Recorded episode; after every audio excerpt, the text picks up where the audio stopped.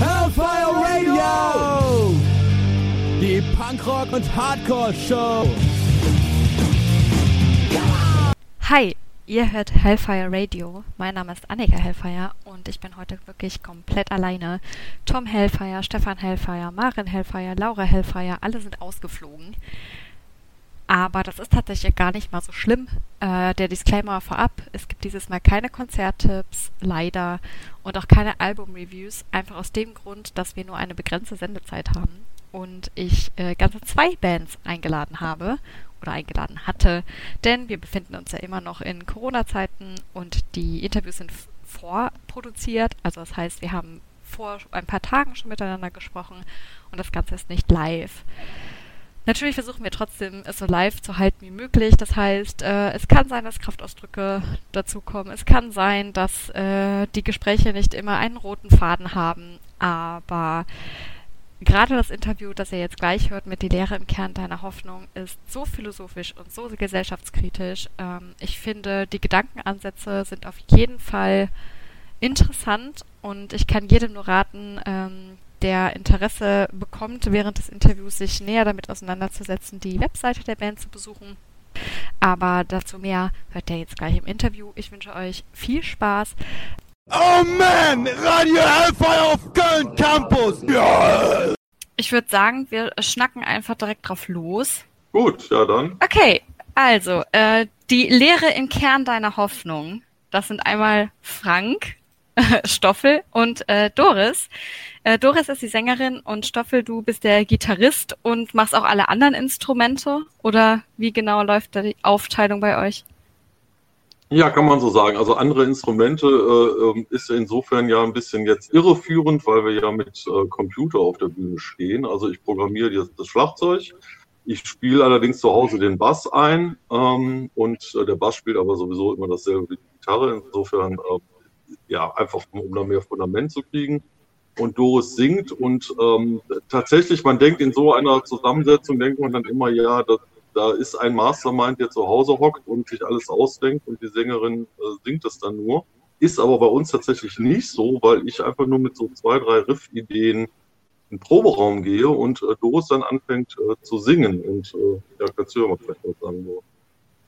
Ja, genau. Also der äh, kommt dann mit neuen Sachen an und äh, ich versuche dann neue Gesangslinien darüber zu finden oder vielleicht Textfragmente, die Stoffel dann am Ende wieder äh, aufgreift und äh, daraus dann am Ende doch äh, ja diese sehr dichten und hermetischen Texte macht in diesem Prozess, ähm, der, der, ist im Flow, da sind wir äh, total zusammen und entwickeln den. Am Ende ist es allerdings dann so, wenn der Stoffel irgendwann die Texte komplett fertig hat, dann haben wir oft die Situation, dass er sagt, guck mal, äh, der, die, da, die Zeile ist jetzt so und so, wie findest du das? Und ich sage, na ja, da könnte man vielleicht noch ein Wort anders machen. Dann ist äh, so eine Minute Stille und dann sagt er, nee, das bleibt.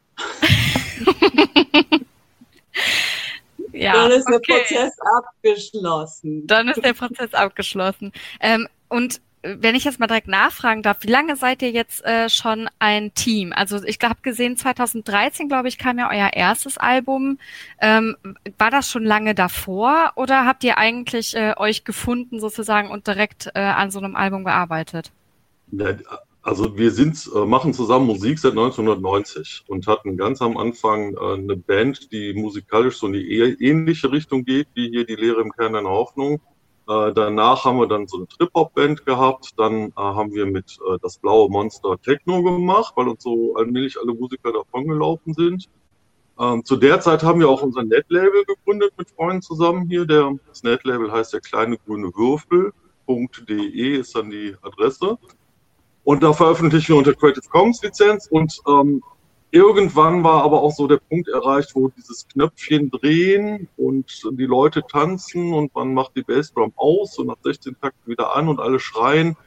Das ist toll, war uns aber von der Botschaft her irgendwie zu wenig. Und dann sind wir wieder quasi back to the roots, zu unseren Metal-Hardcore-Wurzeln gekehrt und haben dann 2011 ja, genau. 2011, also nachdem unsere zweite Tochter geboren wurde, haben wir gesagt, so, nee, jetzt ähm, müssen wir doch, doch nochmal ähm, noch wieder äh, richtig äh, klare Kante zeigen. Und das hat halt den großen Vorteil, dass man anders als im Techno kann man zwischen den Stücken halt auch Ansagen machen ne? und einfach sagen, was ist und man kriegt eine Botschaft transportiert. Also Techno transportiert auch eine Botschaft, gar keine Frage. Finde ich auch nach wie vor großartige Musik. Ähm, mir oder uns war aber das Politische dann doch wichtiger und, und dieses Unmittelbare, also Gitarre spielen und in so einer Wand aus Lärm stehen, das ähm, ist gerade für uns genau das Richtige. Ja, da sind wir wieder so ein bisschen bei der Hand äh, Publikumsbeschimpfung wieder angelangt. Also Stoffels legendäre Ansagen und dann wird Musik hinterher gesendet. Also es ist, äh, wie ich glaube, doch live immer ein ziemliches Erlebnis. Ob man die Musik mag oder nicht, ist auf jeden Fall hat man was erlebt mit uns. Ja, das stimmt. Ich habe auch schon ähm, natürlich ein bisschen recherchiert, was man ja auch tun sollte. Ähm, und es gibt wirklich sehr, sehr viele, die sehr begeistert von euren Auftritten sind. Da fallen so Wörter wie äh, energisch, äh, hat Spaß gemacht, äh, gleichzeitig zum Denken angeregt. Ist das auch so das, was ihr tatsächlich auch transportieren möchtet, dass die Leute zwar die Musik an sich genießen, aber trotzdem auch vielleicht mal gesellschaftskritisch aus so einem äh, aus so einem Konzert rausgehen bei euch? Das heißt, wenn jemand zum Beispiel reinkommt bei euch ähm, und äh, vorher vielleicht nicht ganz so philosophisch angehaucht war oder vielleicht einfach so äh, mit dem Kopf durch die Wand war, dass er nach Hause geht und vielleicht mal eher über seine Taten oder das, was er tut und sagt, nachdenkt. Das ist natürlich das Ideal. Das ist ja der Wunsch jedes äh, Künstlers, jeder Künstlerin, dass die Menschen, nachdem sie mit dem Kunstwerk konfrontiert waren, andere Menschen sind. ähm, wenn das so funktioniert, hurra. Ja, das ist, das ist super. Also ich, ich äh, finde äh, Meinungsbildung e-, enorm wichtig und Irritation dient der Meinungsbildung. Klare Ansagen finde ich in diesen Zeiten auch extrem wichtig und ähm, das ist bei uns immer so ein Wechselspiel aus ähm, dieser totalen Verzweiflung an der Welt, wo man einfach erkennt, dass wahrscheinlich sehr, sehr wenig zu retten sein wird auf der anderen Seite aber aus so einem Nihilismus heraus dann doch auch ein Optimismus entsteht, weil man sich denkt, okay, wenn schon alles den Bach untergeht, kann man sich ja auch nett machen und trotzdem Optimist bleiben und versuchen, doch seinen kleinen Mini, Mini, Mini-Teil irgendwie dazu beizutragen, dass die Welt vielleicht doch noch gerettet wird. Und ähm, in diesem Spannungsfeld bewegen sich dann halt auch die Auftritte. Also ich hatte, hatte mal vor, vor drei Jahren eine E-Mail von einem sehr guten Freund bekommen, so völlig entsetzt, aber ich war niedergeschmettert. Ich habe Tage ge gebraucht, um mich von, von diesen depressiven Momenten zu erholen.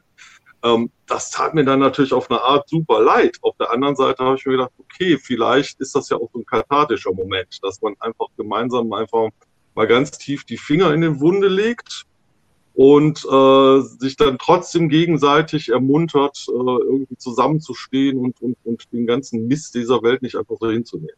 Wenn es funktioniert, hurra. Ich kann aber auch verstehen, dass manchen Leuten das einfach zu anstrengend ist. Wobei man, finde ich, muss man sagen, wir senden ja nicht nur, also es ist nicht nur, dass wir unsere Message raushauen, gab äh, für mich ein ganz entscheidendes Erlebnis und zwar war das äh, wir haben Konzert gespielt im Kunstwerk, ist jetzt schon eine Weile her. Und standen auf der Bühne und das Publikum war sehr jung und hatte so ein bisschen, so ein bisschen Ghetto-Stimmung da und die fingen an, uns wirklich, ich will es jetzt hier im Radio nicht sagen, aber flätig äh, zu beschimpfen, weil ich glaube, weil sie die Bühne für sich haben wollten. Und dann habe ich gedacht, okay, also oh, brauche ich das jetzt? Will ich das jetzt hier haben überhaupt noch? Und dann fing äh, Stoffel an, Kontakt da aufzunehmen und hat mit denen geredet über Freiheit und Sicherheit. Und äh, am Ende ist das ganze Ding in so einem Stuhlkreis vor der Bühne geendet und die Leute haben sich gemeldet zum Thema.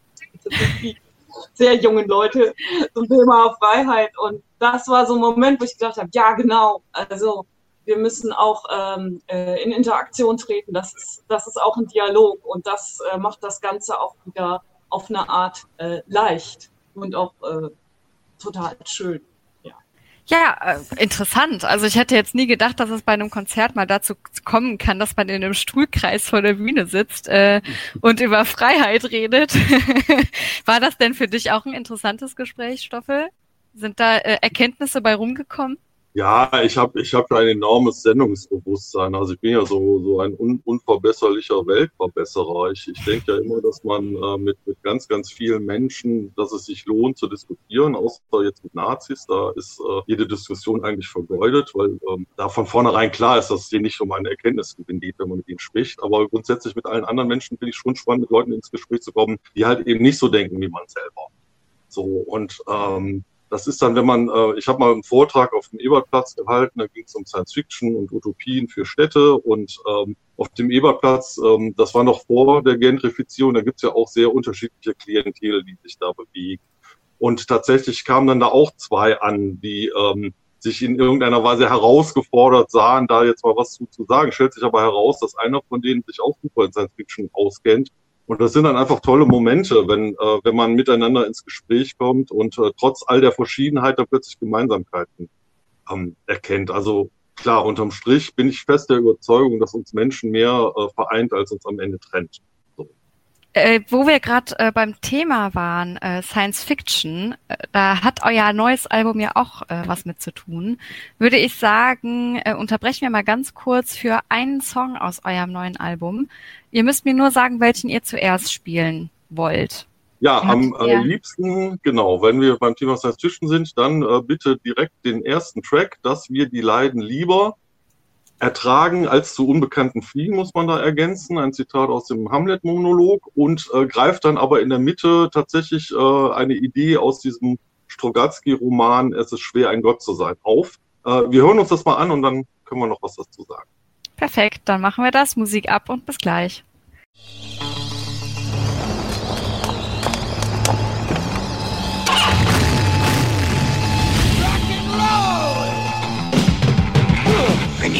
Will, dass die Vögel tot von den Bäumen fallen, dann fallen die Vögel tot von den Bäumen.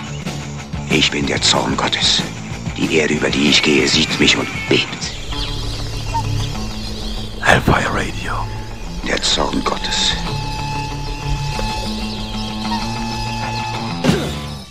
Science Fiction. Warum, genau. äh, warum ähm, es ist schwer, ein Gott zu sein. Also es ist ja, er, er sagt ja auch ganz offen, dass das äh, zum Roman der Strogatzky-Brüder passt. Ähm, vielleicht sollte man ganz kurz dazu sagen, worum geht es in dem Roman, weil ich ich zum Beispiel kenne den Roman leider nicht, aber ich habe jetzt auf jeden Fall durch die Recherche gelernt, es ist ein Meisterwerk und das muss man lesen. Also werde ich das auch tun.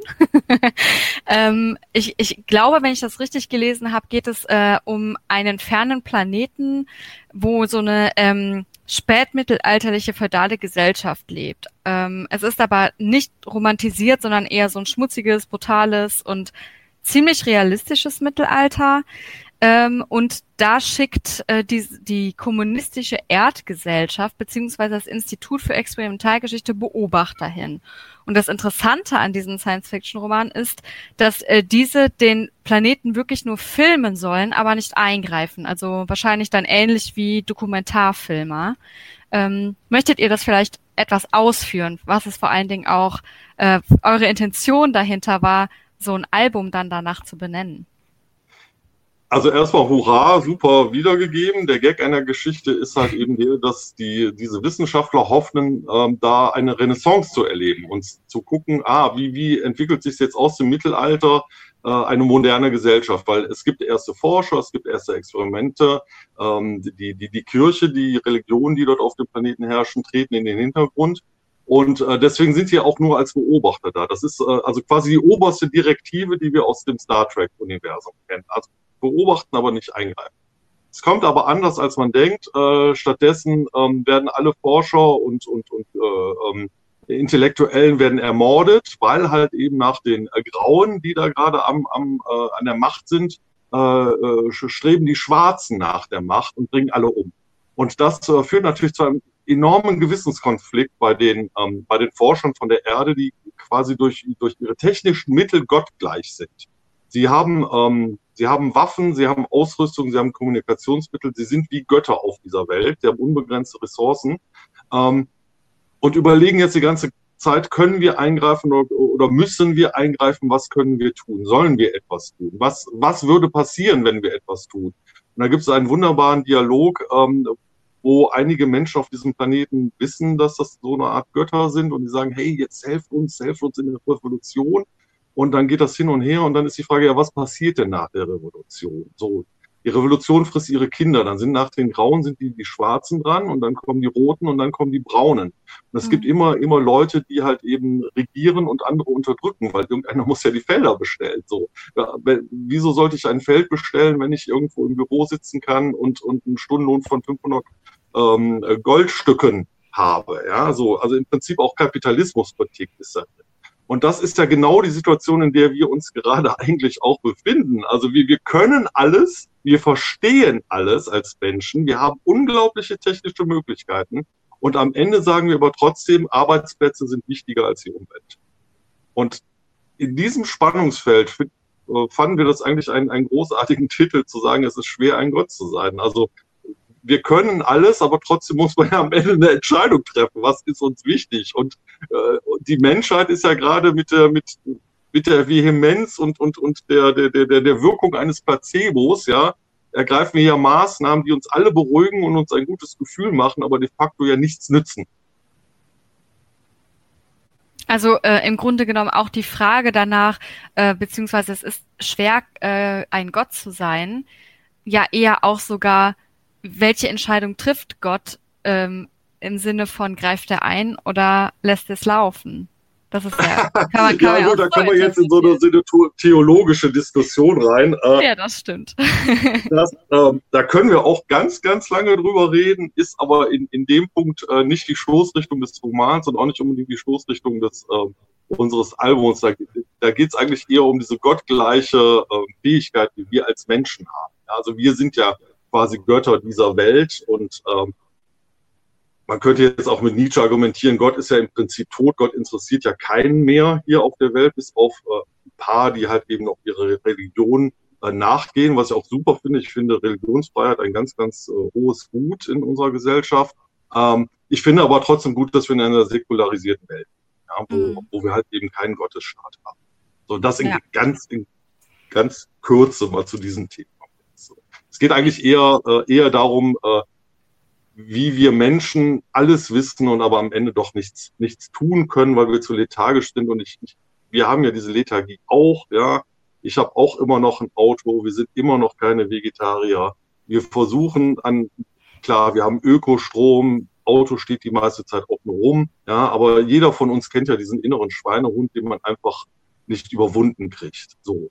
Und ähm, das ist ja das, das Phänomen unserer Zeit. Wir, wie, wie kriegen wir den, wie kriegen wir jetzt nochmal die, die Erde aus dem Untergang, vor dem Untergang bewahrt?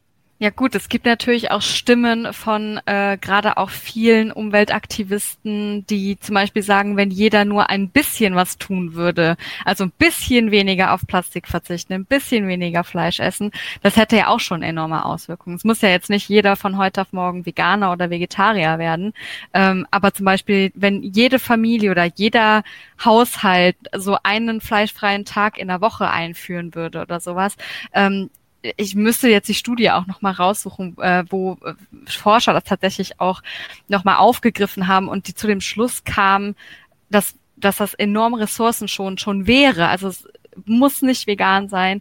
Ähm, da war ich dann doch äh, ein bisschen erstaunt, dass das so eine Auswirkung hat. Aber ähm, vielleicht finde ich die ja, dann äh, kann ich äh, die euch die gerne mal zukommen lassen. Nee, da bin vielleicht ich, da bin ich ja komplett bei dir. Also ich bin, wir sind ja auch der Meinung, dass das ein bisschen zu tun oder irgendetwas zu tun, ist immer noch besser als gar nichts zu tun, ja. Mhm. Es ist aber in Angesicht der Tatsache, dass, dass wir leben, als hätten wir drei Welten, ja. Da haben wir noch gar nicht über die Industrie gesprochen, haben wir noch gar nicht über Schiffsdiesel gesprochen. Und ich kann mhm. noch so, so vegetarisch sein, wenn ich dann einfach mit, mit dem Flieger zweimal die Jahr zu meinen Konferenzen fliege, ja. Dann so. Oder ich ja. verzichte auf so. Ähm, ich, ich habe da so ein bisschen das Problem damit, dass Hurra um jeden, der versucht, was zu tun. Ja? aber es ist einfach eine, äh, es ist ein Märchen, das wir uns selber erzählen, dass wir durch Konsum äh, den Untergang aufhalten können. Da müssen ganz, wir müssen ganz starke Einschnitte machen. Und das will ja keiner hören im Moment. Also wenn, wenn die Grünen erzählen würden, passt mal auf, Leute, wir können die Welt retten, dafür müssen wir aber das, das, das, das, das machen und jeder muss auf das, das, das, das, das verzichten, dann wird die ja keiner wählen. Ja. So, deswegen machen die es ja im Moment ganz geschickt, dass sie uns allen Glauben machen, wir können so weiterleben wie bisher und die Technik wird alles richten. Diese Ja. Technikgläubigkeit, technomagisches Denken, ne? Wir haben ein Problem, die Technik rechnet das. Wir haben ein Problem, wir haben eine App, hurra, alles ist super. Ja gut, So. das mit den Konferenzen könnte die Technik ja tatsächlich regeln, dass die Leute nicht mehr fliegen, sondern halt wirklich, äh, dass das Internet mal ausgebaut wird und zwar überall gleich. Äh, Deutschland hängt da ja extrem hinterher, was so Internet angeht. Ähm, da wäre es tatsächlich ja wirklich möglich, dann diese ganzen Konferenzen in, in Skype oder so zu äh, ähm, vollziehen. Aber ihr, ihr schaut euch schon so an. Ist das auch etwas, Doro, was dann kann dann Richtung... was zu sagen? Ja, Ja, ja, es, das heißt ja Klimawandel. Also ein Wandel ist ja was Langsames und ähm, ich glaube, da setzt auch unsere Musik ein in der Frage auch nach dem Wandel, also dem Wandel im Denken. Da ringen wir ja auch drum. Wir haben ja auch keine Patentrezepte und wie Stoffel ja sagt, wir kämpfen auch damit. Und äh, in der Wissenschaft ist es tatsächlich auch so, dass sie sich jetzt mit diesen Corona-Zeiten super schwer tut. Also Konferenzen werden jetzt schon äh, digital angeboten. Äh, es gibt Plattformen dafür. Trotzdem ähm, ist es immer wieder die Frage für Veranstalter, oh, sollen wir das nicht doch verschieben? Ist es nicht komisch? Wir begegnen uns da ja gar nicht richtig. Wir wollen doch immer, ich sag mal jetzt etwas verkürzt, das doch so machen, wie wir das immer schon gewöhnt sind.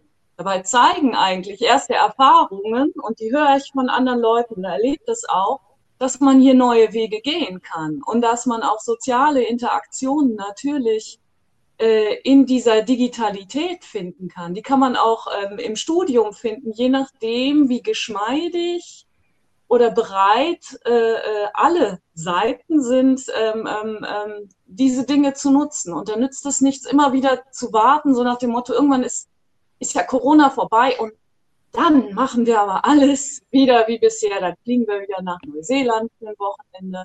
Das, das wird oder das darf eigentlich meiner Meinung nach nicht die Zukunft sein. Die Zukunft muss sein, neue Wege zu finden. Vielleicht auch hybride Formen, aber vielleicht auch einfach neue Wege. Aber da muss der Kopf auch mitgehen. Ne? Ja, vielleicht, äh, ich möchte mal eine ganz, ganz große Lanze brechen für die, für die äh, junge Generation, die jetzt gerade studieren. Ja, also wir sind ja älter als unsere Schulgrößen und ähm, die- da kommt jetzt eine Generation mit, mit Extinction Rebellion, mit Fridays for Future, auch, äh, auch die ganzen Digital Natives, die überhaupt kein Problem haben, zu sagen, okay, dann ist die Vor- Vorlesung jetzt halt eben über Zoom oder über Jitsi. Äh, hurra! Also da, da passieren ganz, ganz tolle Dinge. Und äh, äh, ich habe ein so schlechtes Gewissen, dass unsere Generation einfach äh, dem Wohlstand gefrönt haben, dem Konsum gefrönt haben, ähm, im Prinzip die Erde ruiniert haben und am Ende sich dann darüber aufregen, dass die Jungen zur Fridays for Future Demo gehen. Ja, also der, der, der grünen ähm, Ministerpräsident Kretschmann, der dann irgendwie sagt, ja, sozialer Ungehorsam, äh, ziviler Ungehorsam, äh, das ist ein symbolischer Akt, das darf keine Dauerveranstaltung sein. Ja, so, und da ähm, könnten wir auch direkt das nächste Lied spielen, ja, nämlich Ja. wir alle Kinder, ja, das ist nämlich die Situation. Alle Kinder schreien Feuer und wir hören überhaupt nicht zu. Ich würde sagen, wir spielen das Lied ab und dann reden wir weiter. Alle am Job, ich hab Langeweile, keiner hat mehr Bock auf Kiffen, Sauf. Also so einen Scheiß, den kann ich nicht mehr hören. Also der wäre ich, also das- ist für mich das allerletzte. Was? Wer bist du denn, ey? I am the god of hellfire, and I bring you Die ernsthafteste Punk- und Hardcore-Show im ganzen Universum. Alle Kinder oder alle da? Warte, jetzt muss ich aber nochmal Alle, alle Kinder, Kinder. alle Kinder Okay. schreien Feuer, doch wir hören gar nicht zu. Okay. Lass sie ruhig ein wenig zündeln, dann haben wir hier unsere. Ja, es ist ja, ist ja so eine Sache, ne? Mit äh, Fridays for Future, Jugend gegen Alt. Ähm, ich habe das jetzt leider schon tatsächlich oft mitbekommen, dass gerade Jüngere, die im Grunde genommen noch nicht wählen dürfen, ich meine jetzt die U16, ähm, ganz oft gesagt bekommen, wenn sie tatsächlich zugeben, also zugeben, als ob das so, das klingt auch komisch, wenn Sie sagen, Sie möchten die Grünen wählen, sobald Sie 18 sind, ähm, was die dann für einen Hass abbekommen, also wirklich schon Hass. Ja, wie kannst du die Grünen wählen, diese Pädophilen und ähm, weil dieser eine, ich glaube, es war ein Politiker, wo das ja wirklich mal mit äh, Kinderpornografie aufkam und dann direkt die ganze Partei über einen Kamm geschert wird, wo ich mir zum Beispiel nur dachte, also die CDU hat schon ganz andere Fälle gehabt und das wird nicht auf die komplette Partei ausgelegt. Also da fragt man sich dann teilweise so ein bisschen, ist das dann nicht schon Willkür? Dass man tatsächlich dass ganz, ganz viele, in Anführungszeichen, Alte das gar nicht wollen, diese Veränderung, die die Grünen ja auch mitbringen möchten. Ja, es gibt auch die anderen, die sagen, ich kann die Grünen nicht wählen, weil, weil mir die zu weich gespült sind, weil die in ihren Forderungen einfach in der gesellschaftlichen Mitte angekommen sind. Und äh, bei den 20 Jahren Grünen, die wir jetzt erlebt haben, äh, wenn wir in dem Tempo weitermachen, brauchen wir noch 200 Jahre. Also die, die kriegen äh, Kritik von links und rechts. Also mhm. wie will man es machen? Das, das Hauptproblem ist natürlich, ähm, dass, dass Veränderung ähm, geht ja auch mehr von der Gesellschaft aus, als man denkt. Jede Partei hat ähm, ihre Meinungsforschungsinstitute, die Umfragen machen. Und es äh, und gucken dann immer, wo, wie ist die Stimmung gerade. Deswegen sind, sind all die ganzen Zeitungsartikel, die ganzen Radiosendungen, die ganzen persönlichen Blogs, Twitter, wo einfach wir einen gesellschaftlichen Diskurs führen und bestimmte Themen auf die Agenda bringen, extrem wichtig. Und wir haben als Volk jetzt mal ganz platt gesagt, ähm, mehr Einfluss, als wir glauben. Es ist nämlich nicht so, dass die da oben einfach machen, was sie wollen, sondern schon auch das Ohr äh, auf der Straße haben. Siehe jetzt zuletzt diesen großen Wumms, dieses Corona-Wirtschaftsanschiebepaket. Da wurde nämlich im Vorfeld gesagt, also wenn wir jetzt auch noch eine Förderung für äh, Verbrennungsmotoren reinbringen, das ist toxisch, das kostet uns Wahlen.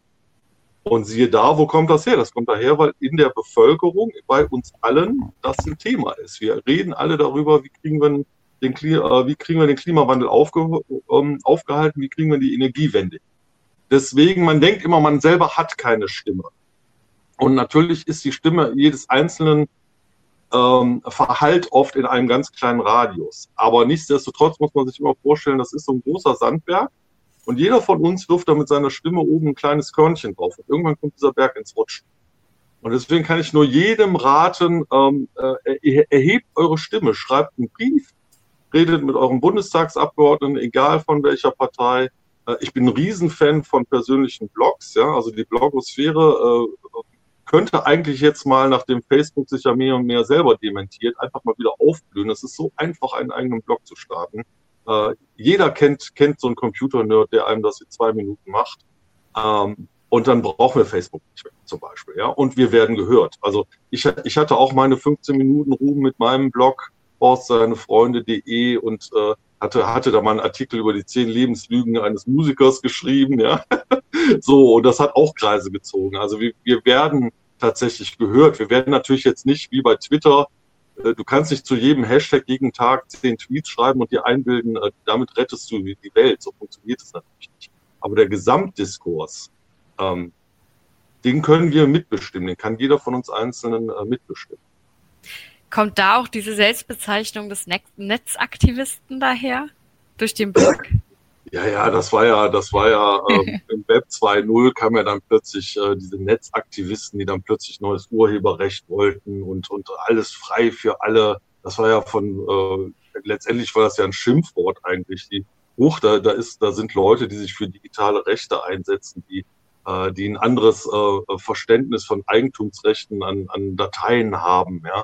So äh, und, und ähm, ich hatte damals, ich bin ein riesen Fan äh, von, von der Creative Commons Lizenz, die halt eben erlaubt, dass andere das, was man macht, weiter benutzen dürfen. Also wir aus Überzeugung veröffentlichen wir unsere Alben unter Creative Commons Lizenz und zwar einer der, der, der ähm, freisten Lizenzen, die es gibt, diese by SA, so äh, nenn unseren Namen und mach was immer du willst, solange du es aber selber auch wieder unter dieser Lizenz zur Verfügung stellst. Ja, also von mir aus könnt ihr da in, äh, in äh, CDs von brennen und die teuer verkaufen. Das ist uns völlig egal. Ja, so. Und äh, weil genauso ja äh, Kultur funktioniert. Wir sind ja, am Ende sind wir alles nur Zwerge auf den Schultern von Riesen. Siehe Disney, ja, Disney ist groß geworden damit, dass sie halt eben äh, Grimms Märchen verfilmen, ja, und äh, überlegen sich dann aber hier diesen äh, das Copyright auf, auf unendlich minus drei Tage auszuweiten, was sie bis jetzt nicht geschafft haben, aber was sie gerne hätten. Ähm, und das ist eigentlich eine Pervertierung äh, unseres, unseres Urheberrechtssystems. Wenn wir diese Patente angucken, Patente hatte früher mal einen Sinn, ja, das Patentwesen. Inzwischen ähm, ist es aber komplett pervertiert. Brauchen wir Patente auf Medikamente? Ja, so müssen müssen lebensnotwendige Patent, äh, lebensnotwendige Medikamente äh, so mit Patenten geschützt sein, dass man in der dritten Welt da ähm, keine, keine Medikamente her mehr herstellen kann. Das ist ein komplexes Thema, ja, aber äh, letztendlich ist diese Idee, dass wir eine Urheberrechtsreform brauchen, ähm, das ist ein Diskurs, den wir einfach führen müssen. Ja, und da kann man nicht sagen, das haben wir schon immer so gemacht. Hilfe, Hilfe, Angriff auf die Presselandschaft. Niemand hat, niemand hat die ganze Presse gebeten, ihre Inhalte umsonst ins Internet zu schütten. Das haben die selber entschieden. Ja, und jetzt kommen sie an und wollen Leistungsschutzrecht haben. Und so weiter und so weiter. Und deswegen bin ich halt Netzaktivist, weil das Themen sind, mich interessieren. Ja, Doris, von ja, aber ich finde, das ist ein gutes Beispiel, um zu zeigen, wo Wandel geklappt hat und wo nicht. Also diese Creative Commons äh, Lizenzen, diese Idee, freier Zugang zu etwas, zum Beispiel in der Wissenschaft hat es super geklappt, freier Zugang zu freiem Wissen. Ähm, da werden immer mehr Zeitschriften jetzt äh, auf dieses äh, Open Source, äh, Open Access, Entschuldigung, umgestellt. Und das System ändert sich, man bezahlt also beim Publizieren, dafür sind diese Zeitschriften, das Geld für die Zeitschriften braucht man nicht mehr, weil die frei sind. Das funktioniert. Warum funktioniert das? Weil die Wissenschaftler ja auch schon bezahlt sind, bekommen also ihr Einkommen. Geht man jetzt zum Beispiel in die Musik, da funktioniert das überhaupt nicht gut weil die Musiker ja in dem Sinne nicht bezahlt sind und sie haben diesen Traum dann doch mit dem einen Song mal Fettkohle zu machen. Ne? Und da klappt diese Musikszene überhaupt nicht gut. One Hit Wonder, glaube ich, nennt man Sache, das. Ne? Das eine klappt, das andere nicht. ja. ja. Ähm, wenn du jetzt gerade schon äh, äh, dran bist zu reden, Doris, du hast, äh, wenn ich das richtig verstanden habe, bist du ja auch diejenige, die die Texte quasi formt. Ähm, wie sieht das denn aus mit dem Song Lynchmob? Ähm, wenn ich das nämlich äh, richtig im Kopf habe, wäre das nämlich jetzt der nächste Song aus eurem neuen Album. Ähm, wie genau kann man sich das vorstellen, dass du die Texte formst? Bist du eine Person, die sehr viel liest und zum Beispiel da auch so Textfragmente draus nimmt? Oder ist das wirklich etwas, was komplett nur deinem Kopf entspringt? Weil deine Texte sind schon sehr philosophisch oft, muss äh, ich gestehen, äh, so dass ich teilweise ähm, gerade so als Philosophiestudentin manchmal schon so das Gefühl habe, hm, irgendwoher kennst du das? Ähm, ja, bitte. Also ähm, ich muss da äh, vielleicht ein bisschen äh, mit aufräumen.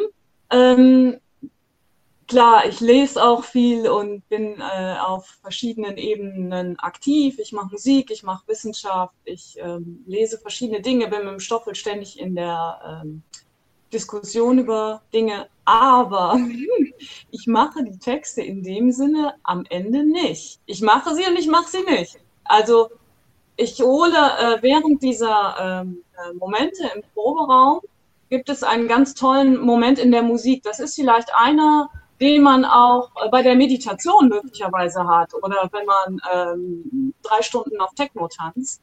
Dann, ähm, wenn die Musik gut läuft und man irgendwann mal äh, die Gedanken ausschaltet und den eigenen Kopf, der ständig äh, rumstört, ausschaltet und im Flow ist, dann hole ich aus den tiefen meines Unterbewusstseinsfragmente, Dinge, Bilder. Und äh, diese Sachen nehmen wir auf. Und dann wird das Ganze aber, was aus dem Unterbewusstsein vielleicht irgendwann irgendeine Denkrichtung, Stoßrichtung gemacht hat, wird aber genommen und mit richtig ordentlicher Arbeit zu ordentlichen Texten gemacht. Und das ist der Stoff. Ja, wobei, gerade bei Lynchmob, das ist, äh, war eine super Zusammenarbeit, weil ich hatte so, so drei äh, Blitz, ich hatte so die Strophe und das haben wir wirklich eine halbe Stunde lang gespielt. Und dann kam plötzlich von Doris irgendwie, das ist nicht mehr unser Land, das ist nicht mehr unsere Stadt. Komm, wir gehen in den Wald und wir suchen einen Ast. Äh, und dann kam irgendwann, da hängen wir dann einen auf und zünden ihn auch gleich noch an. So, und da hat es dann irgendwie bei uns beiden Klick gemacht. Ähm, dann war ich zu Hause zwei Wochen lang, immer wieder beim Einkaufen, so, also okay, und dieser, der Refrain, in so einem blöden Rhythmus und so, was war, wie könnte das gehen, wie könnte das gehen, so. Und irgendwann kommt man dann drauf, wir gegen sie, sie gegen uns, das alte Spiel, ja. Es ist ja immer, du musst ja nur Twitter anmachen, dann hast du sofort wir gegen sie, sie gegen uns, ne? Zwei Stämme kämpfen gegeneinander. Und äh, ja, und dann hat es irgendwann Klick gemacht. Amerika muss ja nur nach Amerika gucken, Lynchmobs werden immer wahrscheinlicher. Und dann fallen die Teile so ineinander. So. Und das ist aber eigentlich entstehen die Texte immer so, dass Doris mit so zündenden drei, vier, fünf Zeilen kommt und ich dann quasi die Lücken fülle, könnte man so sagen. Ja. Hm? Okay. Also Lynchmob, äh, wir gegen Sie. Sie Jetzt, gegen uns. Sie gegen uns. Auf ähm, welcher Seite möchte man stehen? Das klären wir dann nach, nach dem Song, würde ich sagen.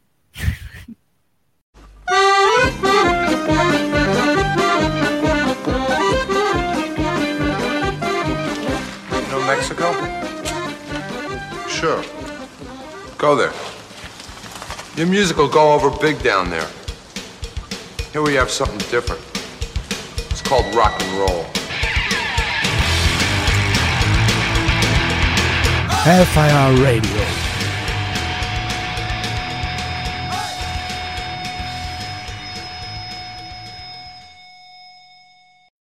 Ich, ich habe gerade eben gesehen, ihr habt äh, euer Album schon im August rausgebracht, richtig? Äh, mit ja. Acht Songs insgesamt. Ähm, wir spielen insgesamt nur fünf. Deswegen natürlich der Hinweis an alle. Erstens Creative Commons, das heißt, ihr könnt es euch runterladen komplett kostenlos. Ähm, geht auch gerne mal auf die Webseite von Die Lehre im Kern deiner Hoffnung. Ich muss äh, nämlich sagen, dass das eine unglaublich tolle künstlerisch, äh, künstlerische Seite ist. Ich war tatsächlich sehr begeistert von der Webseite. Ich weiß nicht, ob ihr die Danke. selber macht. also es äh, ist wirklich schön anzusehen und auch sehr intuitiv. Ähm, Wobei ich da auch direkt mal, äh, wenn ich, Moment, wenn ich jetzt sowieso gerade einmal dabei bin, ähm, warum TikTok und YouTube, aber kein Facebook? das ist zum Beispiel, ich, ich meine, gerade eben habe ich noch gedacht, wo wir über die Jugend gesprochen haben und so, TikTok ist natürlich die Plattform schlechthin bei äh, unter 18-Jährigen momentan. Ne? Also die kommt ja, äh, ich habe das Gefühl, ist auf fast jedem Smartphone eines Jugendlichen. Ähm, war das so ein bisschen die Intention dahinter, äh, dass man vielleicht äh, als die alte Generation äh, der Jugend so ein bisschen sagt, erhebt eure Stimme, sagt etwas? Ja, TikTok ist, äh, da sind wir quasi wie die Jungfrau zum Kinde zugekommen. Wir haben ähm, äh, letztes Jahr bei der Kölner Museumsnacht eine Aktion gemacht, äh, wo wir unseren Song äh, Überwachung, Überwachung findet statt, alle Nerven liegen blank. Das ist ein Song, der sich gegen diesen Überwachungswahn richtet, dass wir, es passiert irgendwo etwas und anstatt ähm, jetzt vielleicht mal ein bisschen mehr Geld in, in normale Polizeiarbeit zu investieren, äh, werden einfach Kameras aufgestellt. Da sieht man ja auch hier am Ebertplatz. Wir haben ähm, vielleicht ein Problem äh, mit ähm, den verschiedenen Klientel, die am Ebertplatz aufeinandertreffen.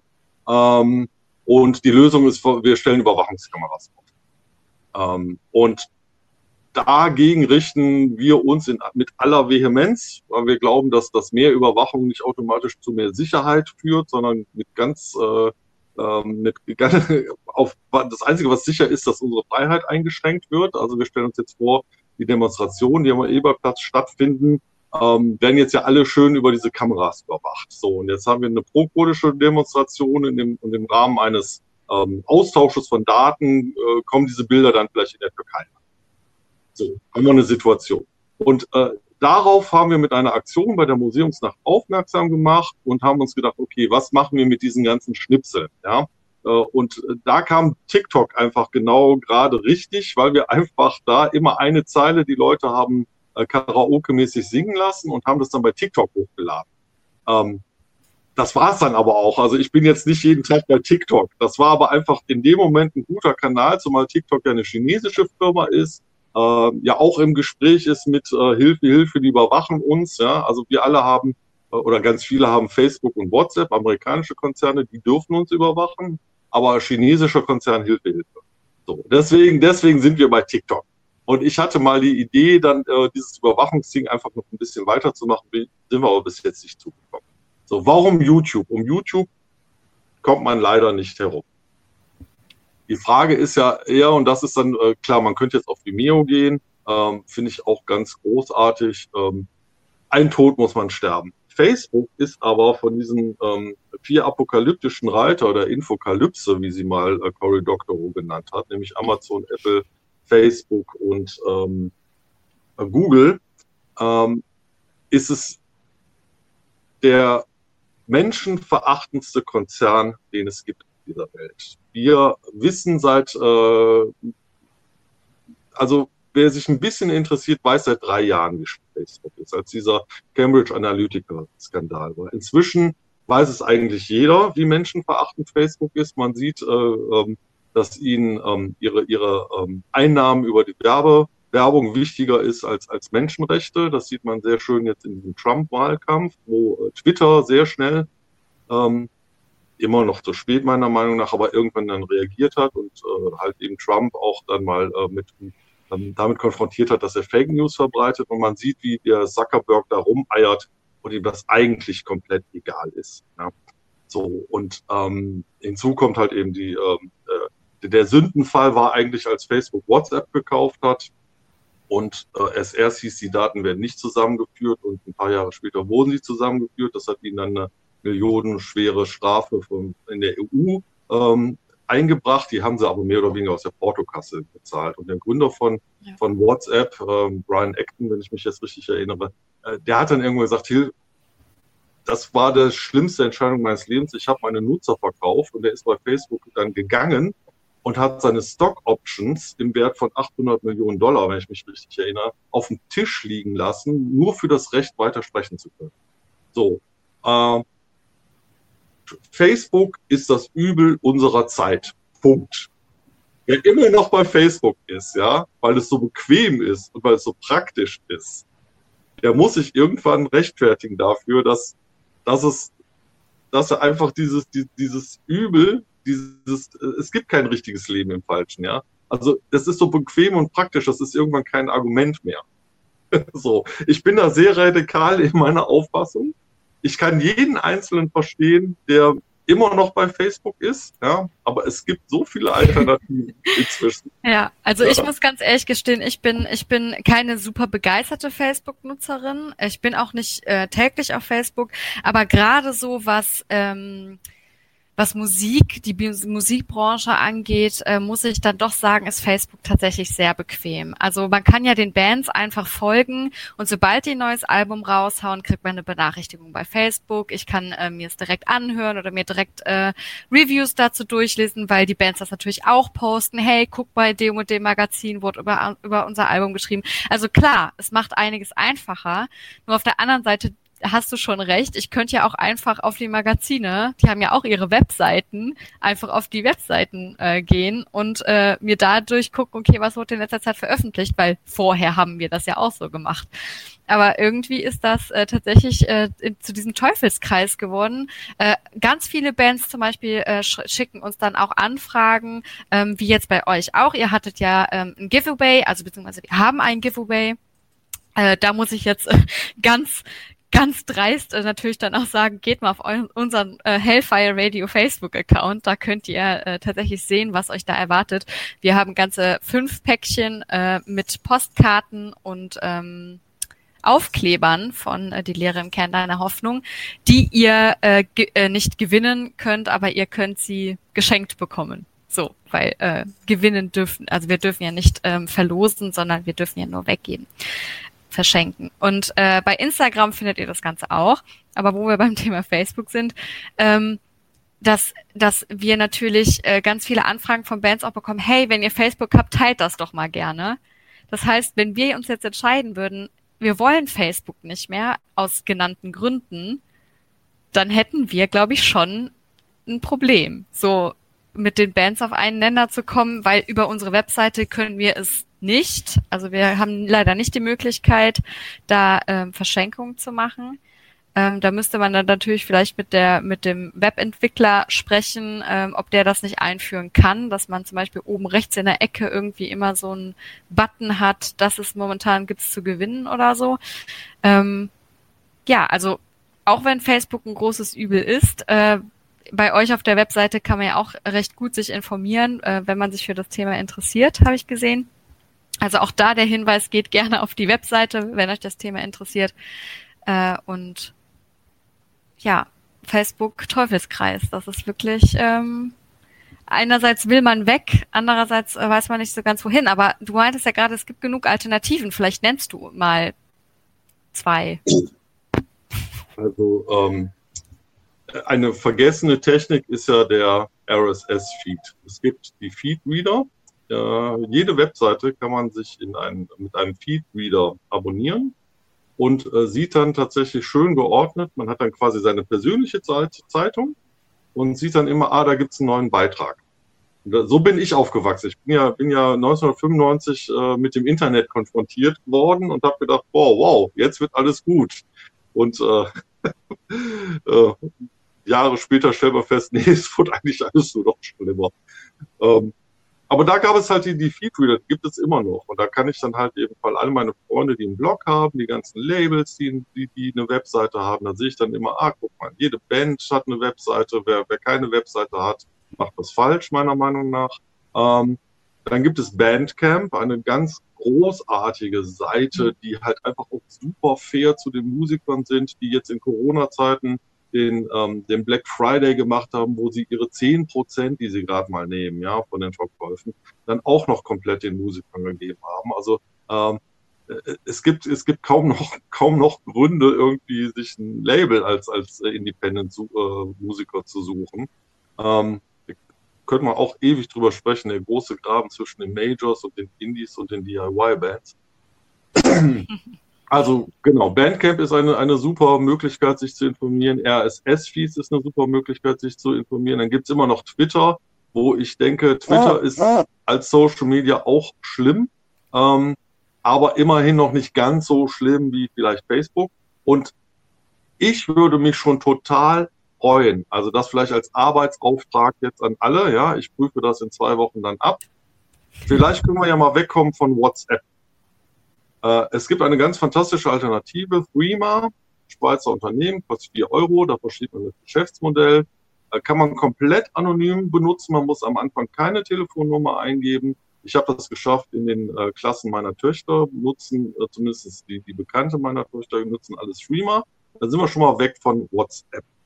Und das kann man schaffen, weil ähm, mit jedem, der halt Threema hat, oder es gibt natürlich noch Signal, Telegram, wie sie alle heißen, äh, mit jedem, der nicht mehr bei WhatsApp ist, haben wir einen quasi aus Moria befreit und der sieht wieder das Licht der Welt und stellt fest, ah, eine bessere Welt ist möglich. Ja, und äh, nichtsdestotrotz, ähm, klar, ich, ich sehe das Problem, dass es bequem ist, aber dann sind wir wieder beim Thema Interoperabilität.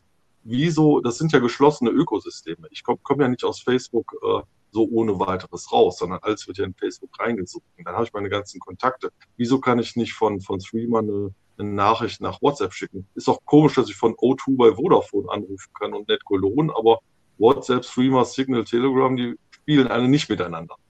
Mhm. Deswegen ist ja in unserem Überraschungspaket, was man hier äh, bekommen kann, von uns auch unser beliebter und berüchtigter Aufkleber WhatsApp ist deutlich dabei. Genau. Das ist auch hinten auf jedes Handy inzwischen.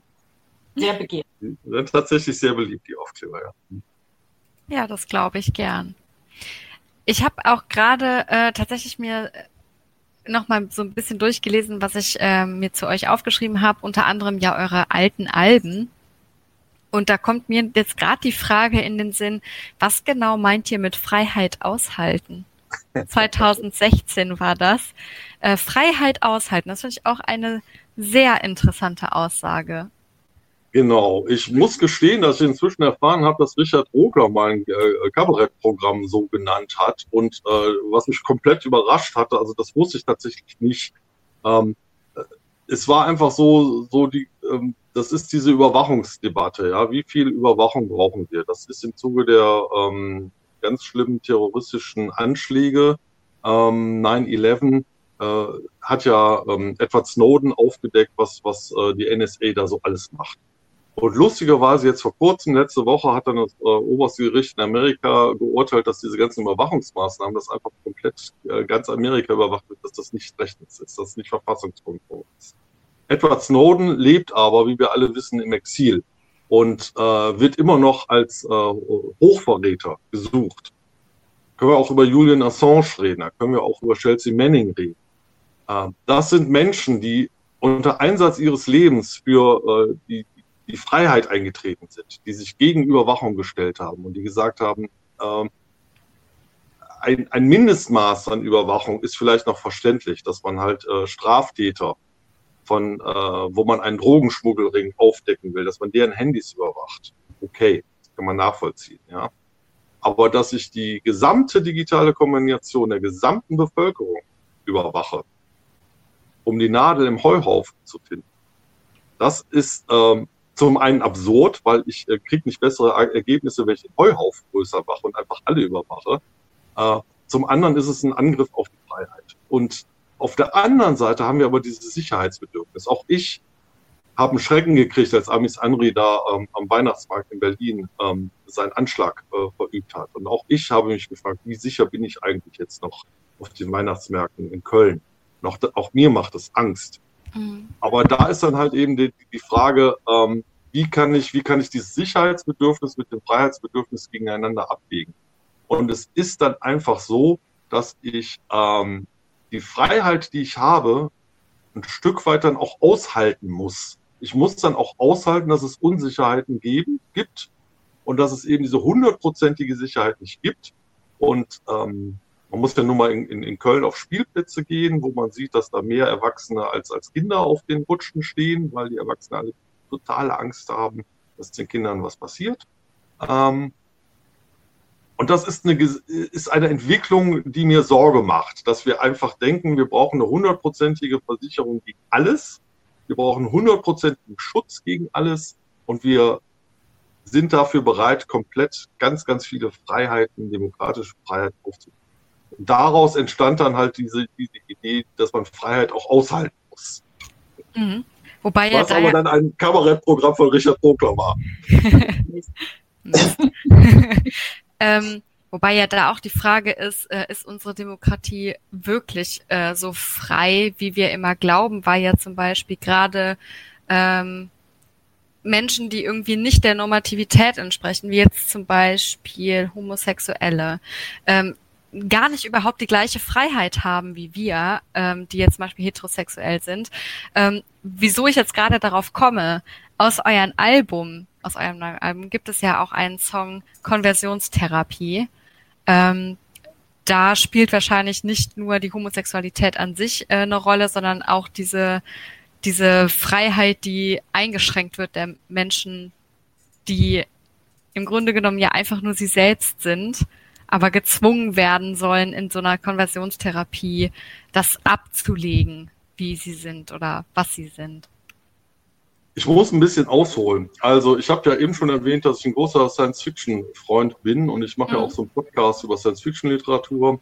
Und ähm, in der Science-Fiction ist vor fünf Jahren etwas ganz Wunderbares passiert. Denn ähm, das, was wir so, ich jetzt einfach mal über den Überbegriff Diversity zusammenfasse, ja, äh, also People of Color, äh, die Gender-Diskussion, äh, diese LGBTQ plus äh, Community, ähm, hat angefangen, die Science Fiction zu erobern. Und es gibt einmal im Jahr ähm, so einen von Fans organisierten Weltkongress der Science Fiction, der Worldcon. Und da werden die Hugo Awards verliehen. Das ist ein Publikumspreis, für den abgestimmt wird.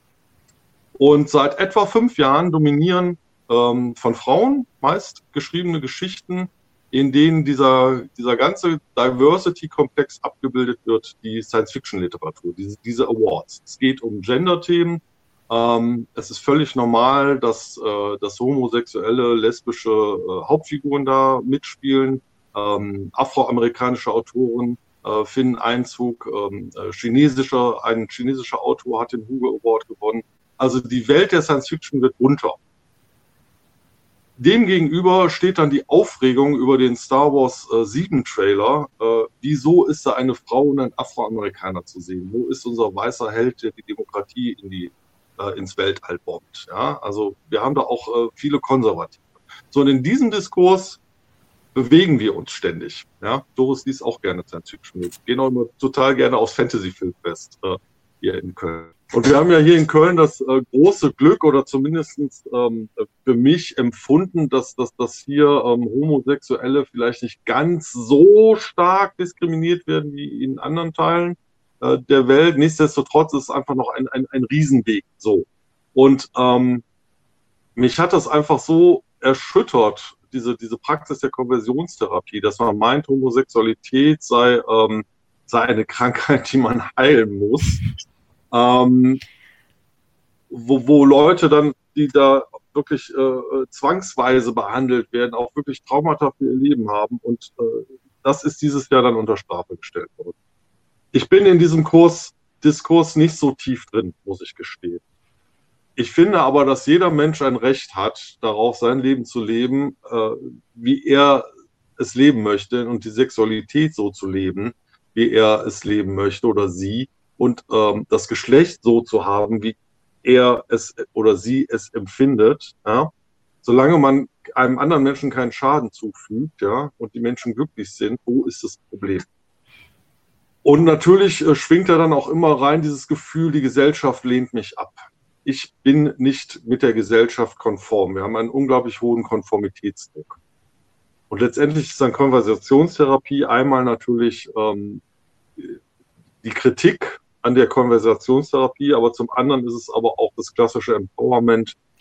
Nicht du bist das Problem, sondern die Gesellschaft ist das Problem. Ja? Also um, um bei Rosa von Braunheim zu bleiben, ja, also nicht der Homosexuelle ist pervers, sondern die Situation, in der er leben muss.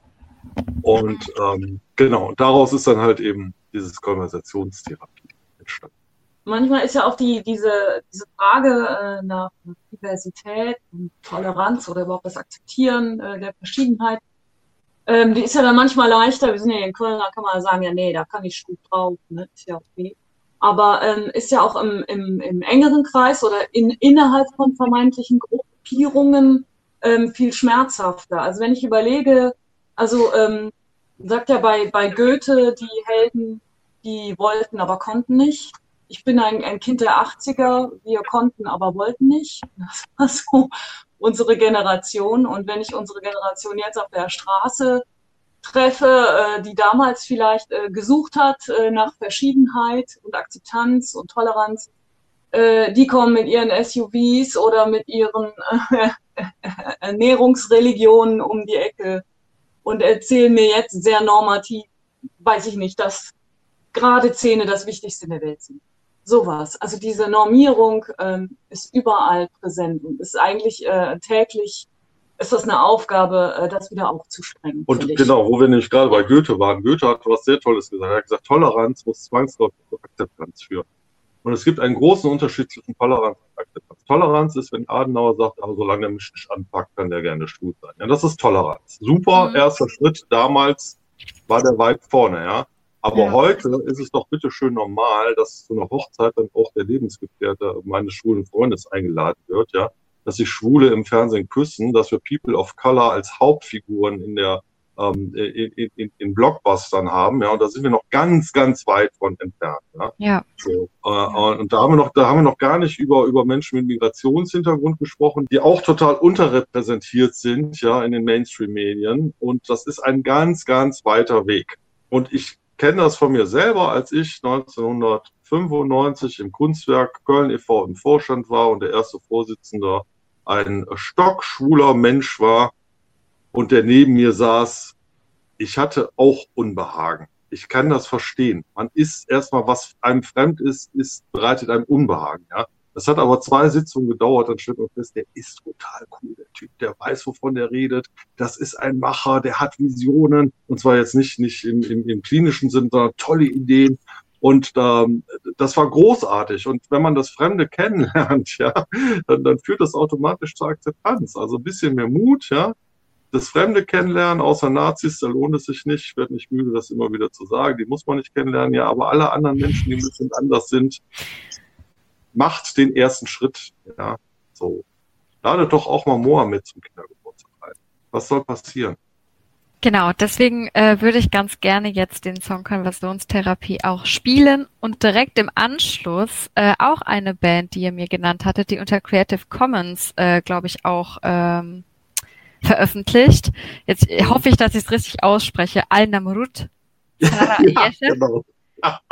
Ja, also ich weiß auch nicht, wie man es ausspricht. Also ich bin Also- auf aufmerksam geworden über den großartigen äh, Podcast äh, Open Metal Cast äh, von Craig Maloney, wenn ich es richtig erinnere, äh, Mhm. der halt einfach Metal-Bands äh, spielt, die unter Creative Commons äh, veröffentlichen. Und Al-Nam Rot ist angeblich ja eine arabische Band, die Death Metal macht und deswegen natürlich auch in Lebensgefahr schweben, weil äh, ähm, sie sich halt eben gegen diesen Islamismus, also diesen fanatischen Islam Mhm. wenden in ihren Texten. Ähm, Und einfach Death Metal spielen.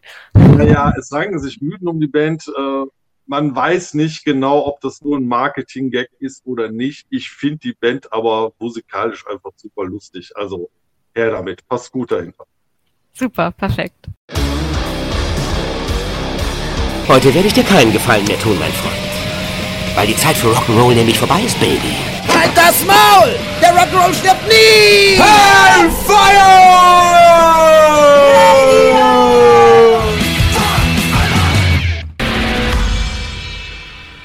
Also gerade hatten wir äh, Konversionstherapie von Die Lehre im Kern deiner Hoffnung aus dem neuen Album äh, Es ist schwer, ein Gott zu sein, das äh, im August veröffentlicht wurde und danach den Song äh, Sarajeja. Ich hoffe wirklich, ich spreche es richtig aus. Äh, die ganzen Jahre Ägyptenurlaub müssen sich irgendwie gelohnt haben von der Band Al-Namrud. Ähm, und ja, Death Metal. Hätte man jetzt irgendwie nicht, also ich weiß, dass ihr sehr, sehr viele Musikrichtungen kombiniert. Also ähm, ich kann ja mal so ein paar auspicken. Wir haben Punk, Metal, Indie, Post-Industrial, Wave, Stoner, äh, Tronic, Core. Ähm, ich glaube, da kommt noch so ein bisschen was dazu, aber ähm, im, also gefühlt seid ihr schon sehr experimentell. Aber ähm, was mich dann doch ein bisschen gewundert hat, ist äh, die Bezeichnung Hipster. Damit konnte ich irgendwie nicht so viel anfangen. Auf eurer Webseite steht das oben ganz groß neben den äh, ganzen anderen Musikrichtungen. Was hat es damit auf sich? Hipster. Ach ja, das ist einfach ein Spiel mit den ganzen Genrebezeichnungen und äh, irgend, irgendein Kumpel meinte, ja, ihr macht ja so Hipster-Metal mit so, mit so krummen Taktarten. Da dachte ich, ja gut, Hipster ist ja, ist ja auch so ein Kampfbegriff im Moment. Irgendwie Hipster mag ja irgendwie keiner seltsamerweise. Äh, Irritation dient der Meinungsbildung, packen wir das mit dabei. Äh, ich, wenn mich einer fragt, was macht ihr für Musik, sage ich immer Metal. So, das ist ja, ist ja das Einfachste zu sagen, immer Metal oder Rock oder so. Und dann kann man ja anfangen, so in die ganzen unter Subgenres zu gehen. Würdet ihr denn tatsächlich sagen, dass ihr euch gerne ausprobiert musikalisch? Ja, wir, hören ja alles. Also ich, äh, ich höre ja gerne Techno, ich höre Reggae, ich höre ähm, Bebop, Jazz, ähm, zeitgenössischen Jazz manchmal. Äh, über die Kinder höre ich die aktuellen Charts. Ich mag, äh, wir mögen R&B, Funk, Soul. Also es, es gibt, ich meine, es ist eine Binsenweisheit, aber es gibt einfach nur gute und schlechte Musik, ja, so. Und ähm, wir sind Kinder der 80er, da gab es dann auch viele großartige Bands. Da gab es ja auch diese, diese leicht romantischen, depressiven Bands, die uns natürlich geprägt haben.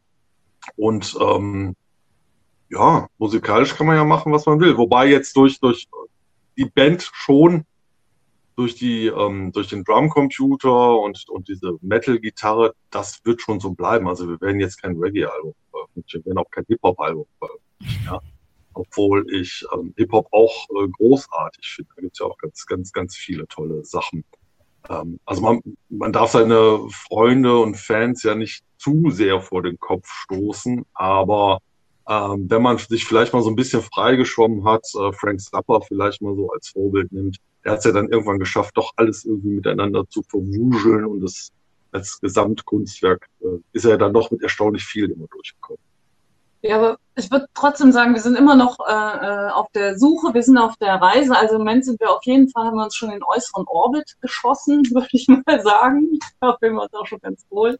Aber wir haben das äh, schon im Grunde mit, Stoffel hat es zu Beginn der Sendung gesagt, mit einer unserer ersten Bands schon versucht, neue Formen zu ähm, äh, finden. Und eigentlich ist ganz lustig, diesen musikalischen Weg, den man hinlegt. Eigentlich kam uns dann diese ganze Techno-Geschichte, die wir auch mitgelebt und gemacht haben, ähm, zugute oder zu passt, die gezeigt hat, dass viele repetitive Sachen auch total cool sind und erlaubt sind in der Musik, dass man also nicht immer unbedingt eine Million Breaks hintereinander machen muss. Also das hat uns zumindest auch eine kleine Abschussrampe zum Orbit äh, geliefert. Die beliebte Trance. Aber Trance äh, schafft ihr ja wirklich komplett auch so, ne? Mit Musik oder braucht ihr dafür immer Hilfsmittel? nee, tatsächlich, ähm, also ich glaube, ähm, natürlich ähm, sind wir auch keine Kinder der Traurigkeit, aber ich glaube, seit 20 Jahren spielen wir nüchtern, ne? Kann man sagen, oder? Ja, ja, ja. ja. Also, äh, äh, nee, brauchen wir nicht. Brauchen wir. Also selbst zum Musikmachen nicht. Wir sind ja aufgrund unserer Lebensumstände dazu verdonnert worden. Das ist jetzt total entmystifizierend, aber wir mussten halt Metals morgen, Metal morgens um neun machen im Proberaum. Ne? Mhm. Also, also nicht dieses, es muss dunkel sein und ich muss schon voll Druck sein. Geht alles. Geht alles ohne. Manchmal ganz gut, weil man dann nicht sein böses Wunder erlebt. Ich meine, wer kennt das nicht? Ne? Man ist irgendwie äh, in anderen Sphären, nimmt irgendwas auf, auf irgendeine Kassette, hört es am nächsten Tag und denkt sich, mal wohl doch. Also ich habe mal, um das mal ganz, ganz deutlich zu sagen, um das mal äh, ganz, ganz deutlich zu sagen, wir haben mal in einer Band gespielt, wo ähm, ai, der, der, der Schlagzeuger und der Keyboarder äh, Kiffer waren. Ja? So. Äh, das hat dann irgendwann dazu geführt, dass man dann die Woche drauf die nicht mehr wussten, was sie gespielt haben. So. Oh. Ähm, wer, wer meint, kiffen zu müssen, kann das gerne tun, ja, aber es fördert nicht die Produktivität. Und ähm, es gibt ja so eine Verklärung in der Musik, ja, ach, super, Jimi Hendrix, was hat der für ein Zeug geraucht und was für geile Musik der gemacht hat. Und ich denke immer mal, ja, wer weiß, was für geile Musik der gemacht hätte, wenn er nicht gekifft hätte. Ja? Genau, das so. ist nämlich die Frage. So, das ist ja oft auch eher äh, der Wunsch nach Betäubung, weil man vielleicht hypersensibel ist und äh, mit an der Welt verzweifelt und dann halt eben als Ventil die Musik hat und das aber nicht reicht und man sich dann weiter betäuben muss. Also ich kenne tatsächlich ähm, diesen Wunsch nach Betäubung kann ich total äh, verstehen. Ja, also äh, hin und wieder äh, trinke ich ja auch viel Alkohol mal auf einer Party. Ähm, aber jetzt jeden Tag kiffen, ja, beraubt man sich doch einiger Möglichkeiten, die man so hat im Leben. Und äh, ich, ich verstehe, dass es darunter liegende Probleme gibt, die man irgendwie äh, damit betäuben möchte, ja, aber eine Lösung ist es nicht. Wo wir jetzt mal beim Thema sind, Doris, Gibt es eine Geschichte zu einem betrunkenen Stoffel, die dir in Erinnerung geblieben ist?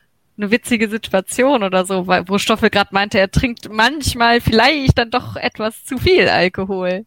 Nee, also ich muss ganz ehrlich sagen, ich war immer von uns beiden die Schlimmere. Immer, immer, immer. Der hat immer schon auch von, der war immer, ich meine, er ist der Gitarrist, der Gitarrist fährt, ne? Der Rest der Band trinkt, der Gitarrist fährt und baut ab hast immer. Ja. So ist es aber nicht mehr, zum Glück. Ähm, naja. Ja, ja, ich bin, ich bin wieder Gitarrist da von, von, von Anthrax, der auch gestanden ja. hat, dass er immer so eine Angst hatte, dass seine Freunde besoffene Auto fahren, dass er immer gesagt hat, ich bin der Fahrer, ich bin der Fahrer, dann bin ich mir sicher, ich trinke nicht und ich komme heil nach Hause. Und so, so, bin ich. Also die lustigste Geschichte von mir betrunken ist, dass ich früher, wenn ich betrunken war, gerne vor brüllend lauten Lautsprecherboxen eingeschlafen bin. So, das ist auch, auch äh, 15 Jahre her. Naja, oder eine andere lustige Geschichte, vielleicht eine der wenigen, wo du betrunken warst. Er kam in den Karnevalsclub nicht rein und musste dann mit seinen Freunden da ständig zum, weil, weil sie da anstanden. Das sind ja dann so Schlangen, da kommt man ja nicht rein, ne? Äh, äh, äh ständig zum Kiosk und dann, also der war irgendwie schon fertig, bevor er überhaupt drin war. Ja, die sagen mal so, wir haben zwei Stunden vor dem äh, Restaurant angestanden vor der Bar und das war super schön und als wir dann rein durften, habe ich gemerkt, der Abend ist für mich eigentlich vorbei Hause. Oh nein. Ja, ja. als Ausgabe zur Mülltonne, ne? Warst du verkleidet. Und ähm, ähm, ich glaube, das Krümmelmonster hat dich nach Hause gebracht. Ich weiß genau. nicht genau. Auf jeden Fall ähm, ähm, stand er an der Wand und schwankte so. Und man muss sagen, also Stoffel ist echt ziemlich groß. Und ich habe das Einzige, was ich die ganze Zeit gedacht habe, ist, wenn der jetzt umfällt, kann den nicht auffangen und auch nicht aufheben. Rollen. so Arme, Arme an den Körper binden und einfach den Körper Ja. rollen. Bin sinnlos umgesprungen und konnte nichts machen. Ja, ich, weiß, ich weiß, dass im, im, im Punk-Kontext sind ja Saufgeschichten immer sehr beliebt und äh, das, das werden ja dann oft so heldentatenmäßig verklärt, irgendwie wie schlimm man äh, da jetzt gesoffen hat und, und was für Heldentaten man da vollbracht hat. Ähm, das hat aber nichts mit Empowerment zu tun. Das hat auch nichts mit, mit, mit ähm, Selbstermächtigung zu, zu tun. Ja, also man beraubt sich ja der Möglichkeiten, gegen das System äh, zu kämpfen. Ähm, man kann das System ablegen und sich dann äh, ins Delirium saufen, ja, aber das interessiert keinen. Äh, Das, das kann man als persönliche Entscheidung machen und sich komplett verweigern. Es hat aber null Impact.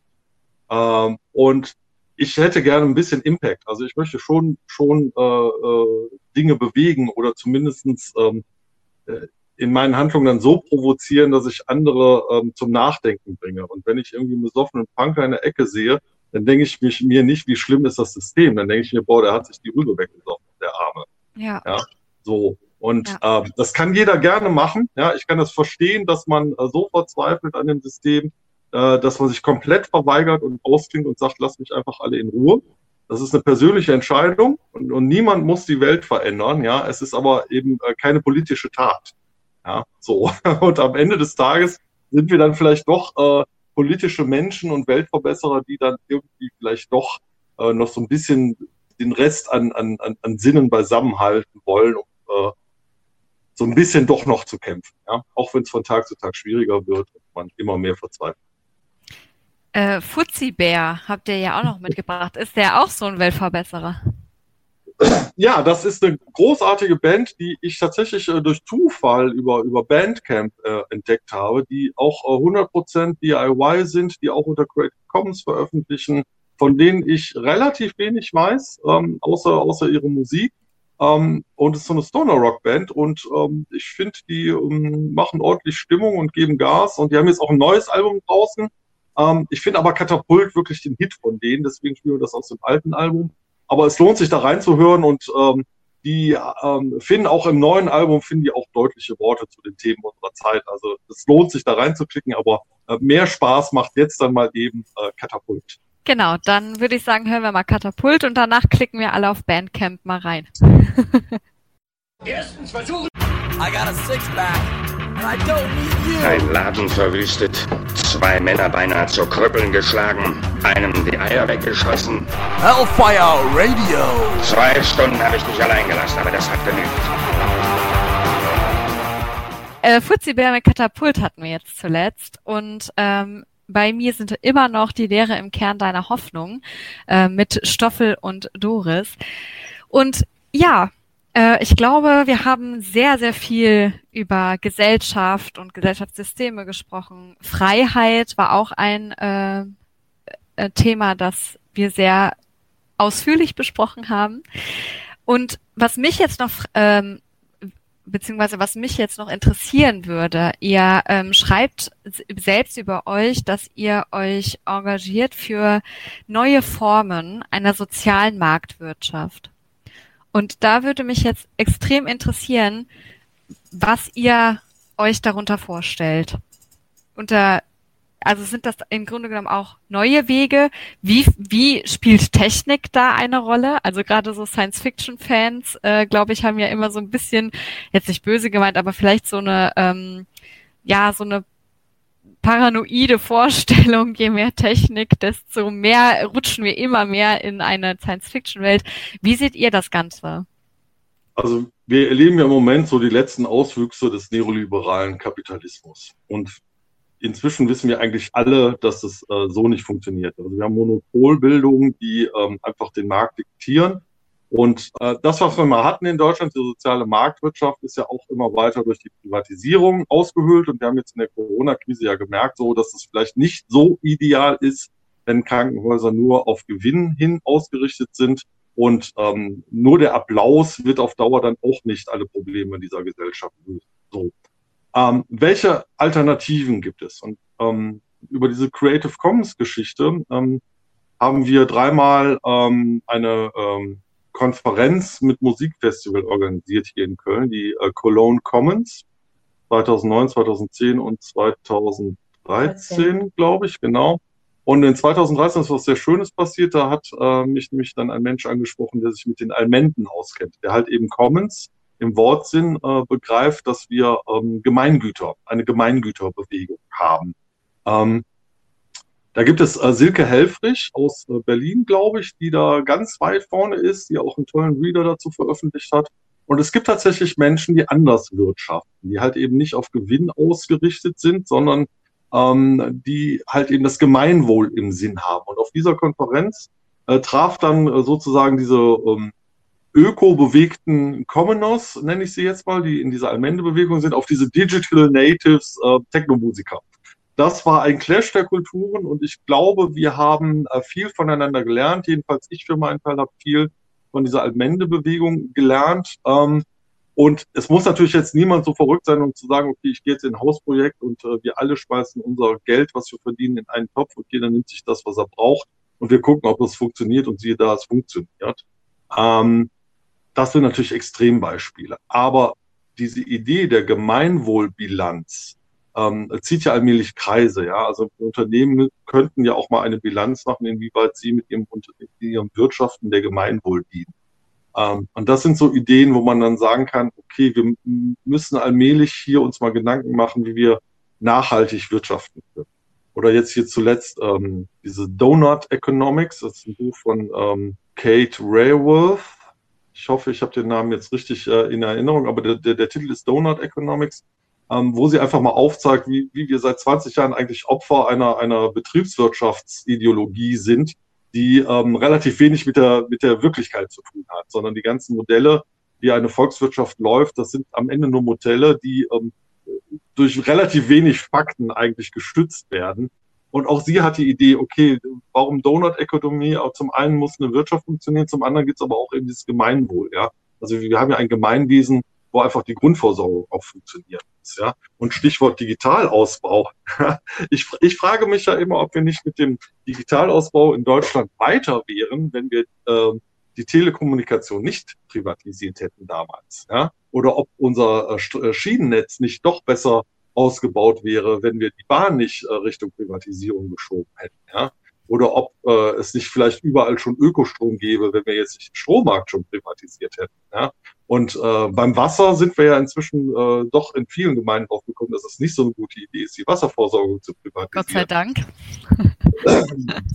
ja, so, äh, und äh, die Privatisierung im Gesundheitssektor und so, das sind ja alles solche Themen. So, ich kämpfe da oder wir kämpfen da ähm, auf dem Weg zu einem anderen Wirtschaften nicht an vorderster Front. Ja, das muss man ganz ehrlich sagen. Also ich bin, äh, bin da eher digital unterwegs. Ich bin Mitglied bei digitalcourage.de, äh, ein Verein, der sich gegen Überwachung äh, engagiert. Ähm, ich bin jetzt nicht Mitglied in irgendeinem Verein oder, oder gehe zu irgendwelchen Bürgertreffen, die sich jetzt für, für Allmende einsetzen. Aber wir tragen unseren Teil dazu bei, indem wir halt unsere Musik unter, unter einer der, der freiesten Creative Commons Lizenzen veröffentlichen, der Free Cultural License, äh, und transportieren so ein bisschen dadurch diesen Almenden-Gedanken. Und das ist dann der minimale Einsatz und die Minim das minimale Engagement für ein neues Wirtschaften. Was mich jetzt noch interessieren würde, ist, wenn wir theoretisch wieder eine Welt hätten, die sich selbst erwirtschaften muss. Ne? Also gerade wenn wir mit Landwirtschaft zum Beispiel äh, wieder selbst an beginnen müssten. Ähm, gibt es irgendwas, was ihr schon immer irgendwie machen wolltet? Also zum Beispiel mein Partner sagt immer, boah, wenn ich nicht arbeiten müsste und generell nicht mein Leben so vollgestopft wäre, ich würde so gerne Holz hacken. Ich hätte da so Bock drauf, mir eine Axt zu schnappen und Holz zu hacken. Was wäre denn euer ähm, Beitrag zur Gesellschaft. Worauf hättet ihr Lust? Ja, ich denke, Musik zu verschenken ist ja schon mal ein Riesenbeitrag zur Gesellschaft. Das stimmt eigentlich. Also, wenn ihr das weitermachen machen wollt. Nee, aber ähm, also. ich, ich, weiß, worauf du abziehst, weil das, äh, da sind wir ja auch vielleicht an dem Thema ähm, äh, jetzt in der Corona-Krise. Merken wir ja plötzlich, was, was wichtig ist in unserer Gesellschaft und was vielleicht jetzt nicht ganz so äh, äh wichtig ist. Und mir tut es leid um jeden Künstler, Kreativen, der jetzt vor, der, vor dem Ende seiner Existenz steht. Ja. Aber bei allem Respekt, ähm, Musiker, die sich 30 Jahre lang von einem total kaputten Musikindustriesystem ausbeuten lassen und jetzt feststellen, okay, wenn ich nicht auftrete, kann ich, äh, habe ich keinen Lebensunterhalt mehr. Das ist bitter für jeden Einzelnen, ja, aber das ist jetzt nicht das drängendste Problem, was wir gerade haben. So, und insofern ähm, verstehe ich deine Frage total. Ich weiß nicht, ob du vor ein paar Monaten gab so einen Spezialtag, weil die Phil Cologne ausgefallen ist, gab es äh, beim BDR 5 das philosophische Radio, eine Sendung, die ich total empfehlen kann. Gab so ein Spez äh, so einen ganzen Tag Sendungen, ja. Da haben verschiedene Menschen ähm, sich geäußert, Richard David Brecht und äh, Umweltphilosophen, äh, Sozialökonomen, hast du nicht gesehen. Und alle haben mehr oder weniger das Gleiche gesagt, ja. Also man muss dann irgendwie man dann doch an den Punkt kommen, dass man sagt, bestimmte Industrien sind einfach dazu verdammt zu sterben. Und es tut mir leid um die Automobilindustrie. Das ist ganz schlimm. Da steht ein ganz, ganz großer Strukturwandel ins Haus, ja. Und auf der anderen Seite haben wir eine unglaublich industrialisierte ähm, Agrarwirtschaft, ja, die mit so schweren Maschinen über die Boden brettern, dass wir, äh, dass wir Probleme mit der Bodenverdichtung haben, ja. Und ähm, also wo wir jetzt hier gerade diese, diese Zukunftskonferenz im Landwirtschaftsministerium, ja, mit, mit Julia Knöckner, ja, also Zukunftskonferenz und Julia Knöckner ist für mich ein Widerspruch in sich, ja, um das mal ja. ganz deutlich zu sagen. Also wir haben eine, ähm, eine Agrarwirtschaft, die eigentlich auch wieder einen Schritt runterfahren müsste und wo halt eben dann am Ende doch mehr Menschen da wieder arbeiten müssten, und ich sitze auch lieber am Schreibtisch, ja, und sage am, am Abend so, was hast du gemacht? Ja, ich habe fünf Dateien abgespeichert, hurra. Und ich kriege mehr Geld dafür als der Bauer auf dem Feld. So, das ist ja der große Trick irgendwie, dass, dass, dass die Banker dem Bauer äh, mit ihrem Geheimwissen kommen äh, und damit sie nicht auf dem Feld arbeiten müssen. Ja? Aber am Ende des Tages müssen wir das so langsam umbauen. Ja, und ähm, wenn du mich fragst, was würdest du lieber machen? Ich mache ja, wir machen ja das, was wir lieber machen. Also Musik machen ist ja hurra, was was ganz Schöneres geben. Ja? Aber ich hätte kein Problem damit, äh, jetzt dann auch zwischendurch mal Holz zu hacken. Ich meine, gut, was, was hindert einen Holz zu hacken? Ne? Also außer dass man vielleicht einen Ofen braucht, der halt eben emissions äh, Ausstöße hat, weil Holzöfen sind ja jetzt auch äh, umwelttechnisch ein bisschen problematisch, aber man kann ja auch so just for fun irgendwie Holz hacken. Genug Bäume sind ja gestorben, die, die es jetzt zu hacken gäbe. Genau, und wer auf unsere Homepage geht, der sieht ja auch, dass ich inzwischen schon eine schöne große rote Axt sitze. Stimmt, bei den Pressebildern findet ihr das nämlich. Im Keller. Wie kamt ihr denn darauf, auf die Idee, wenn ich jetzt mal direkt so da anknüpfen darf? Ja, also unser Keller ist einfach das geniale Setting für ein Zombie-Video. Das ist auch das, was wir jetzt äh, das, ne, als nächstes rausbringen werden für den äh, Lynch-Mob. Da nutzen wir jetzt die Möglichkeiten. Also ich meine, Corona ist total blöd. Wir können halt wenig Konzerte spielen. Und äh, was man jetzt halt machen kann, ist äh, zum Beispiel äh, Musikvideos machen. Und Gott sei Dank ist es ja möglich, äh, äh, im, im Vergleich zu früher selber seine selbstgemachten Sachen ins Netz zu stellen. Und äh, das, das, das findet ja auch ein Auditorium. Und das ist, äh, finde ich, wieder für die Musik total toll, dass man da nicht diesen Superfilter hat. Jetzt kann man das natürlich nochmal kritisch sehen, was macht Google, was macht YouTube und, und, und. Aber erstmal muss man sagen, die Bands haben über Bandcamp, über diese ganzen Plattformen eine super Möglichkeit, sich zu präsentieren. Das ist schon toll. Genau, und dieses, dieses ähm, Axt- und Zombie-Thema, das ist, also wir sind große, große Horror, Science-Fiction, Trash, äh, Slasher, Splatter-Film-Fans. Wie gesagt, wir gehen ja jedes Jahr zum Fantasy-Filmfest, dieses Jahr vielleicht wegen Corona nicht, müssen wir noch überlegen. Ähm, die, der Horrorfilm im Allgemeinen, ist insofern großartig, finde ich, weil er ja sehr verstörend ist. Und Irritation, ich habe es schon tausendmal gesagt, dient ja der Meinungsbildung. Und mir ist ein Horrorfilm, der mich herausfordert. Also ich, ich rede jetzt nicht von, von, von diesen Torture-Porn-Filmen wie Saw oder so. Es gibt ja ganz großartige Horrorfilme, angefangen von den ersten Romero-Zombie-Filmen, die ja äh, wo man dann immer ein bisschen leichtfertig sagen kann, ja, ja, das sind die unterdrückten Massen, die sich da erheben, die Zombies. Ähm, aber Night of the Living Dead hat ja auch ein großartiges Ende. So.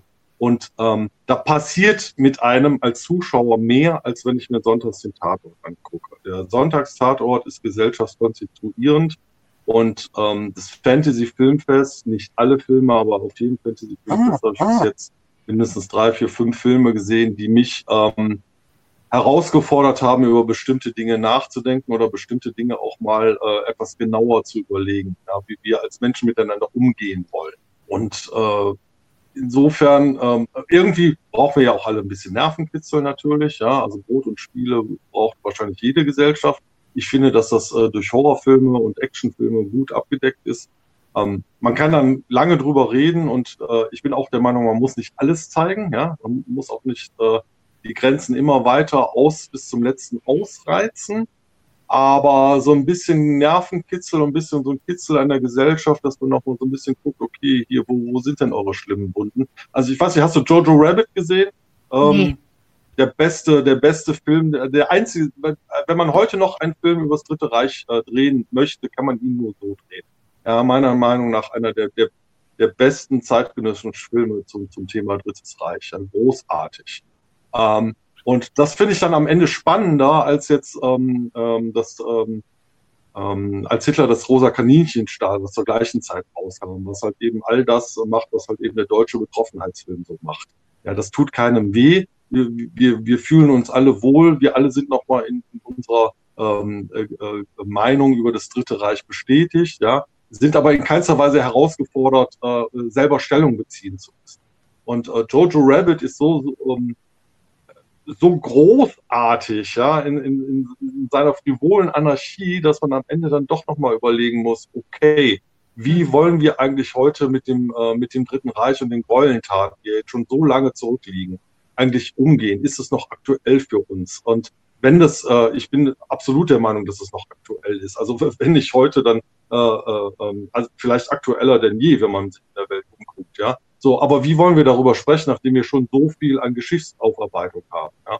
So, und ähm, da finde ich dann solche Filme besser. So, und da finde ich dann äh, äh, ähm, Edutainment, also wenn es mal zur Sache geht und, und so ein bisschen frecher ist, finde ich das dann am Ende besser. Und so kommen wir dann halt eben auch zu diesem Zombie-Thema.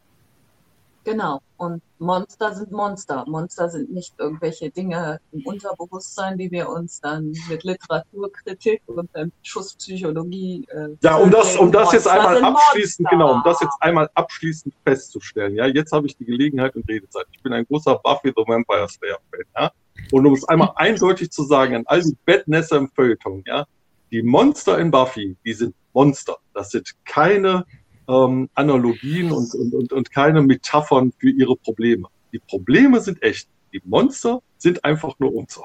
Monster sind Monster, finde ich ja eigentlich ähm, eine gute Aussage. Ich würde so gerne weiter darauf eingehen, aber wir müssen tatsächlich langsam zum Ende kommen. Ähm, wir haben ja aber noch einen Song von euch, ähm, wo ich auf jeden Fall noch kurz drüber quatschen möchte. Zeitalter der Verklärung. Ähm, Stoffel, du hattest ja gerade eben äh, schon mal angedeutet, äh, beziehungsweise ausgesprochen, dass du empfindest, dass wir in einem Zeitalter der Verklärung liegen oder leben. Möchtest du das vielleicht noch mal kurz ausführen? Vor allen Dingen, wie ihr auch zu diesem Song gekommen seid dann. Ja, also äh, der Song hat eine lange Entstehungsgeschichte. Zum einen ähm, bin ich ein Freund von ähm, auch minimalistischer Musik. Und in dem Song passiert relativ wenig. Der ist sehr herausfordernd und ähm, über weite Strecken äh, einfach nur ein Ton, der da äh, monoton gespielt wird. Wie, wie kann ein Text dazu aussehen? So, wir haben die AfD, die jetzt wieder äh, äh, Fuß fasst, äh, wo viele Menschen denken, das sind besorgte Bürger, mit denen müssen wir reden. Ja, und so, so sind dann auch die ersten Zeilen, ja. Schwarze Milch am Morgen, das berühmte äh, Celan-Gedicht, ne, die Todesfuge direkt auf den Holocaust äh, referierend. Ähm, die nächste Zeile, besorgte Bürger im Radio, so viele Fragen, niemand, der sie stellt.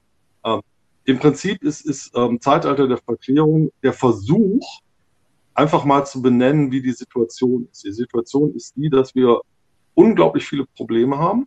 Wir wissen, dass wir auf der Welt, dass wir wissen, dass wir diese Probleme angehen müssen. Wir könnten, hätten eigentlich auch die Möglichkeiten, ähm, diese Probleme anzugehen, die technischen als auch äh, wahrscheinlich die soziologischen ähm, und, und, und zwischenmenschlichen Fähigkeiten sollten wir jetzt inzwischen gelernt haben. Aber, und das ist halt eben dann das Problem, äh, am, am Ende vielleicht die Dialektik der Aufklärung, dass, äh, dass wir jetzt mehrere Jahrhunderte Aufklärung hatten. Wir wissen alles, aber wir haben Facebook und die, die neuen Medien und jeder behauptet einfach irgendeinen Mist und es gibt genug Idioten, die das glauben. Also wir wollen doch lieber glauben, dass wir durch unseren Konsum die Welt retten, indem wir im Umverpacktladen kaufen, als äh, dass wir unser, unser, unser, ähm, unser Leben komplett einschränken müssen. Dass wir auf ganz viel anderes verzichten müssen. So. Eine Maske und, tragen beim Einkaufen. Das geht doch gar nicht. Ja, ja, die Spitze vom Eisberg ist das jetzt. So, ja, ja, ja, aber das kann man sich ja mal vor, vor, vor Augen führen. Das kann man sich ja mal vor Augen führen, ja. Also wir, wenn man mal ein bisschen nach links und rechts irgendwie äh, äh, schaut, ja, also über den Atlantik und vielleicht Richtung Russland oder Belarus, ja, äh, wenn man mal äh, die, also wir, wir haben hier immer noch unglaubliche Freiheiten, ja.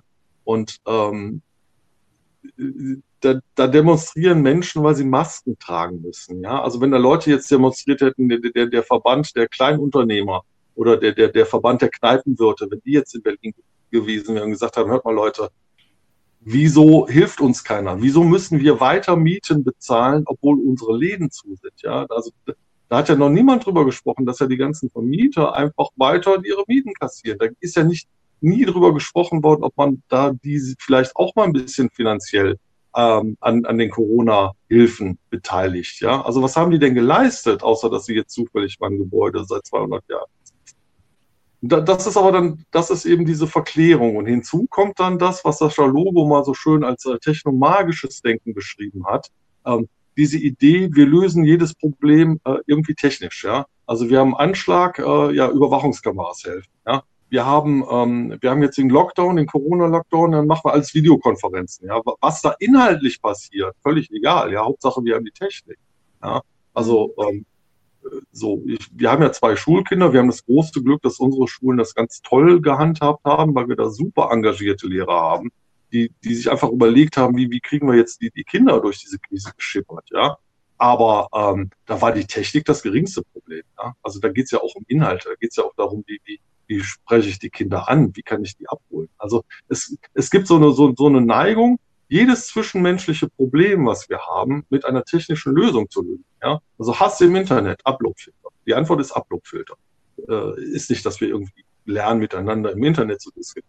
Wobei, da habe ich große Hoffnung ähm, in, in die jüngere Generation, weil ähm, ich glaube, dass da jetzt auch nochmal Veränderung braucht ja auch immer Zeit. Ja? Also man muss ja in Generationen denken. Also niemand, ähm, ich habe es noch nie im Gespräch erlebt, dass er gesagt hat, ja stimmt, hast du recht, ich ändere mein Leben jetzt total. Ja, also jetzt habe ich die Augen geöffnet. Also das sind ja mal so ganz kleine Schritte. Das, was wir ganz am Anfang auch gesagt haben, okay, dann macht man halt mal einen Veggie Day, machen wir vielleicht mal einen zweiten Veggie Day, da kauft man sich jetzt mal ein Kochbuch und siehe da, ah, das schmeckt ja auch alles total lecker, ja. Genau. Und ähm, dann ist man schon mal drei Veggie Days und so. Also Veränderung geht immer langsam, das muss man auch aushalten. Ähm, nichtsdestotrotz lügen wir uns alle selber in die Tasche. Ich lüge lüg mir auch in die Tasche. Ähm, ich möchte mich auch gerne gut fühlen. Ähm, ich, schaffe es aber nicht, mich gut zu fühlen, weil ich mir immer denke, das ist alles nicht genug gemacht, zu reden.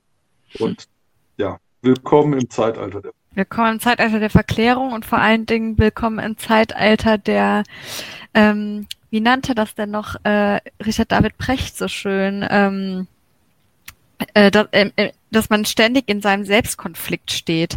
Er hatte dafür ein Wort mal genannt, ich komme aber jetzt gerade nicht drauf. Ähm, aber das merke ich zum Beispiel bei meiner Generation, ne? so Mitte äh, 20 äh, bis Anfang 30, äh, das gefühlt es nie genug ist. Also es geht immer noch mehr, ich muss immer noch mehr können. Ähm, ich würde sagen, äh, wir schließen damit das Interview und überlassen ja, wo, der... Pass auf, eine Sache noch, wo du gerade David Precht äh, erwähnt hast, ja? Ja. Ein großartiges Zitat von ihm eben an diesem WDR 5 äh, Philosophentag. Also lohnt sich total, das alles nachzuhören da war nämlich dann am Ende die Frage, ja, ähm, nach all diesem Vernichtenden und, und Hoffnungslosen, können Sie den, den Zuhörern nicht Hoffnung machen? Da hat er etwas gesagt, wo ich finde, das ist ideal als letztes Wort. Er hat gesagt, ein Mensch, der sein Leben als Optimist lebt und in seinen Hoffnungen und Erwartungen enttäuscht wird, hat trotzdem ein besseres Leben gelebt als der Pessimist, der immer nur sagen kann, habe ich doch gewusst www.kölncampus.com www